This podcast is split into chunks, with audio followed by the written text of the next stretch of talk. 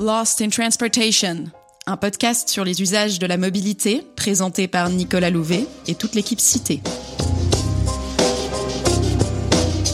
Se déplacer, c'est réaliser des activités, parcourir des quartiers, rencontrer des gens, se dépenser ou se reposer, s'énerver ou se détendre. La mobilité donne vie à nos villes. Pourquoi et comment se déplace-t-on? Comment les pratiques de mobilité changent-elles avec la ville et la ville avec les nouvelles mobilités? C'est ce dont nous discuterons dans Lost in Transportation, le podcast cité qui parle des usages pour comprendre la pratique et la fabrique des territoires.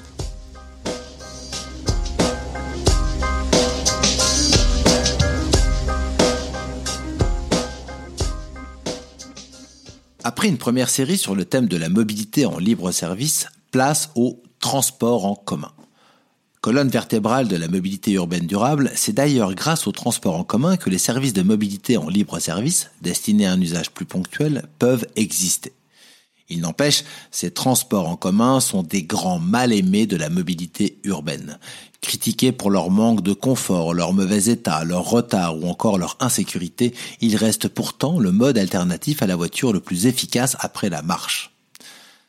Nous mettons donc le projecteur sur les métros, bus et consorts. Au programme, quatre épisodes.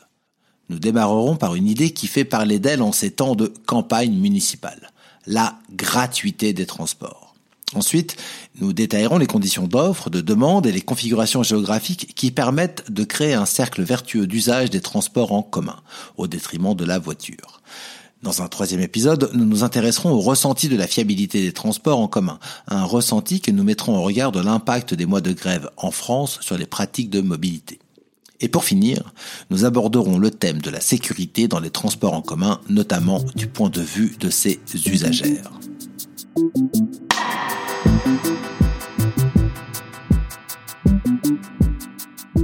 Les transports en commun, épisode 1, Free Rider.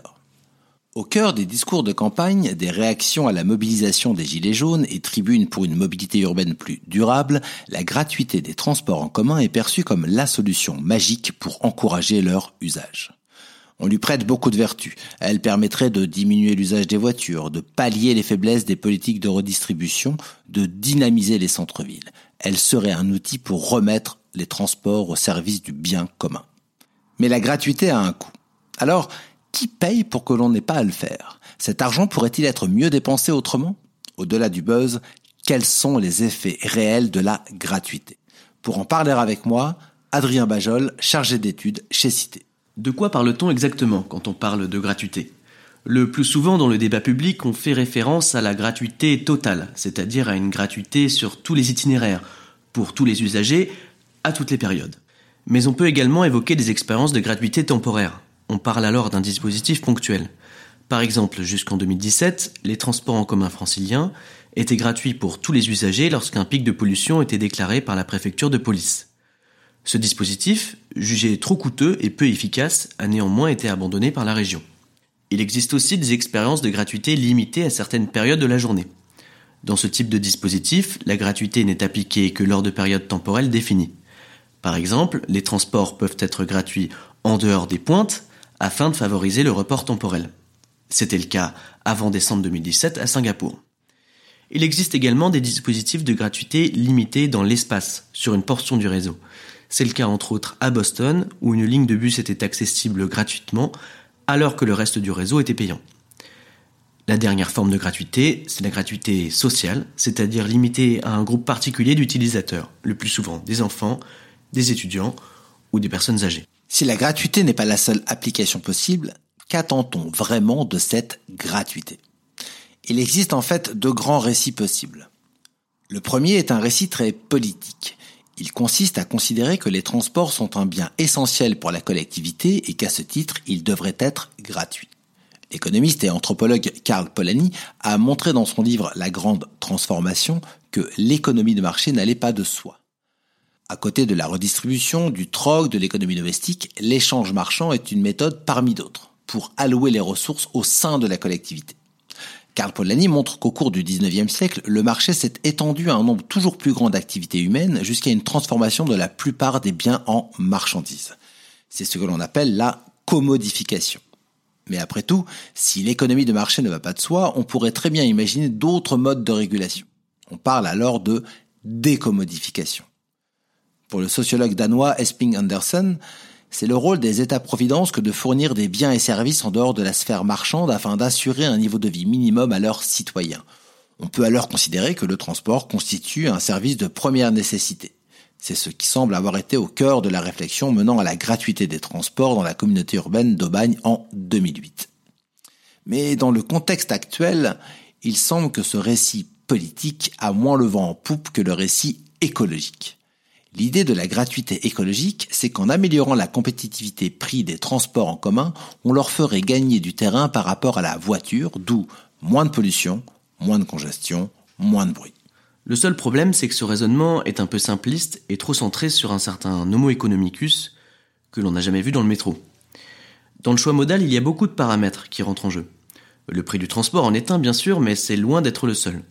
Le temps, le confort, le statut conféré par un mode ou tout simplement l'habitude sont des facteurs très importants dans le fait de choisir une solution de mobilité plutôt qu'une autre, lorsqu'on a le choix. Et sans surprise, l'effet mesuré de la gratuité sur le report modal, c'est-à-dire le changement de pratique de mobilité de la voiture vers les transports en commun, n'est pas impressionnant.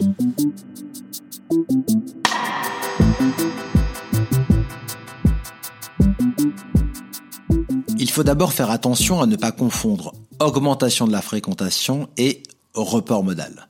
Dans plusieurs cas, c'est vrai, la gratuité semble avoir eu un effet important sur la fréquentation des réseaux de transport. À Aubagne, par exemple, on a relevé des augmentations de la fréquentation du réseau de plus 135% en un an. Et on a même observé une multiplication par 13 dans la petite ville allemande de Templin. Cependant, il faut faire attention à ces chiffres. Même si l'on essaye de mener des démarches expérimentales, on reste dans le domaine des sciences sociales. L'impact mesuré de la gratuité dépend beaucoup du contexte considéré, des types de dispositifs, des objectifs déclarés et des méthodologies d'évaluation mises en place. Par ailleurs, la plupart des études à disposition sur les expériences de gratuité ne permettent pas d'isoler l'effet propre de la gratuité par rapport à d'autres facteurs. Il s'agit là d'une véritable faille méthodologique, car la gratuité est souvent un élément parmi d'autres d'une politique de promotion des transports en commun. À Niort, à Dunkerque ou à Tallinn en Estonie, la gratuité a par exemple été accompagnée d'une amélioration de la qualité de la desserte. Seule l'expérience de Tallinn semble avoir fait l'objet d'une enquête suffisamment poussée pour permettre d'isoler clairement les effets de la gratuité. L'impact sur la fréquentation y apparaît beaucoup plus faible que les effets mesurés ailleurs. Menée quatre mois après la mise en œuvre du dispositif, l'étude en question conclut que la gratuité à elle seule a entraîné une hausse de la fréquentation de seulement 1,2%. Cependant, la fréquentation n'est pas l'essentiel. L'augmentation de la fréquentation des réseaux n'est bénéfique du point de vue environnemental que si le report modal s'exerce depuis la voiture. Or, les études à disposition montrent que même si la gratuité incite une partie des automobilistes à prendre les transports en commun, elle réduit encore plus la part de la mobilité active. À Dunkerque, par exemple, puisqu'il en est souvent question en ce moment, sur 2000 personnes interrogées, 50% ont augmenté leur usage du bus. On assiste donc à une augmentation de la fréquentation. Mais moins de la moitié de ces usagers qui utilisent davantage le bus déclarent réaliser des trajets qu'ils faisaient auparavant en voiture. On observerait donc un report modal depuis la voiture que pour une minorité d'usagers. À Templin, en Allemagne, la majorité des trajets en transport en commun a remplacé des trajets non motorisés. À Aubagne, on estime qu'environ 10% seulement des usagers du bus seraient passés de la voiture au bus à cause de la gratuité. Et à Tallinn, le report s'est surtout exercé depuis la marche. Au final, en matière de report modal depuis la voiture, le bilan est plutôt négatif.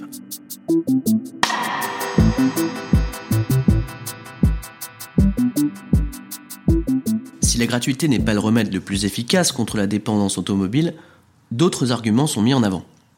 La gratuité est souvent présentée comme une mesure de réduction des inégalités sociales et territoriales, par exemple. Le problème, c'est que là encore, aucune étude n'a réussi à le démontrer. Cela se conçoit aisément. Si le but de la gratuité est de redistribuer du pouvoir d'achat, alors pourquoi choisir un outil aussi peu sélectif? Il y a là clairement un risque d'effet d'aubaine, de free riding, comme on dit justement en anglais, pour des gens qui n'auraient pas besoin, a priori, d'être particulières. Mieux vaudrait alors une politique fiscale redistributive clairement assumée. Finalement, le dernier argument en faveur de la gratuité est peut-être le plus efficace. La gratuité est une mesure de marketing territorial. Elle fait parler d'elle. La preuve. C'est une mesure efficace pour changer l'image publique de ville qui estime n'avoir pas la cote, et ainsi attirer de nouveaux habitants, redynamiser le tourisme et le commerce local. La question est maintenant de savoir si cela ne fait pas un peu cher la campagne de pub. Mais cher pour qui? En France, il y a trois types de financement des transports en commun. D'abord, les ventes de tickets. Ensuite, le versement transport, un impôt spécial collecté sur les entreprises du territoire. Et enfin, les citoyens à travers les impôts. En réalité, les ventes de tickets représentent déjà une part très minoritaire des coûts de transport. Le groupement des autorités responsables de transport évoque un taux moyen de 17% seulement des coûts qui seraient couverts par les ventes de billets en France. Évidemment, la gratuité n'existe pas. Il y a toujours quelqu'un qui paie. Donc, quand on parle de gratuité, on devrait plutôt parler de transfert. La gratuité consiste à transférer un coût des usagers du transport vers les deux autres financeurs, les contribuables et les entreprises. Tout dépend alors des ressources du territoire. Dans certaines zones, le versement transport est naturellement élevé du fait de l'implantation de nombreuses entreprises. C'est le cas très particulier de Niort, qui est historiquement le siège de nombreuses compagnies d'assurance. À Aubagne également, les recettes du versement transport étaient relativement élevées.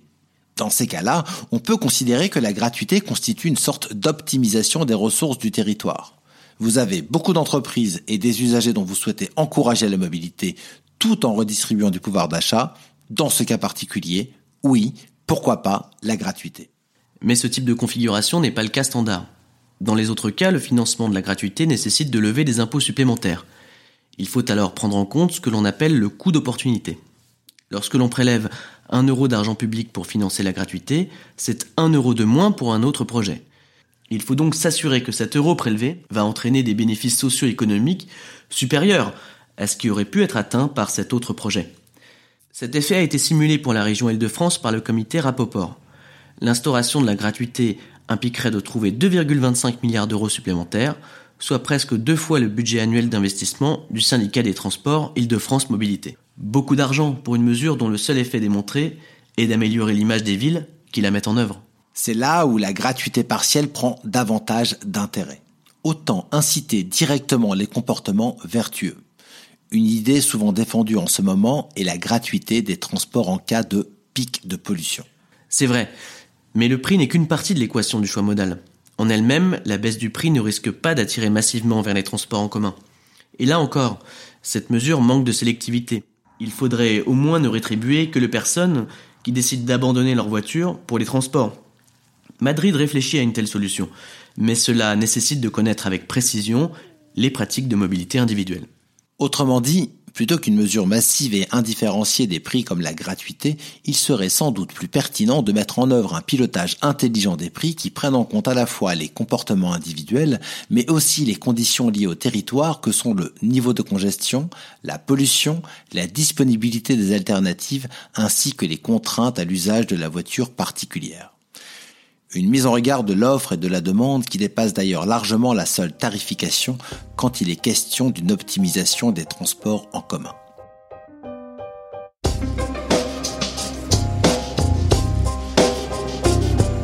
Créer un cercle vertueux des usages des transports en commun, une problématique que nous aborderons dans notre prochain épisode. On se retrouve dans un mois pour un nouvel épisode de Lost in Transportation. D'ici là, n'hésitez pas à nous rendre visite sur notre blog. À bientôt!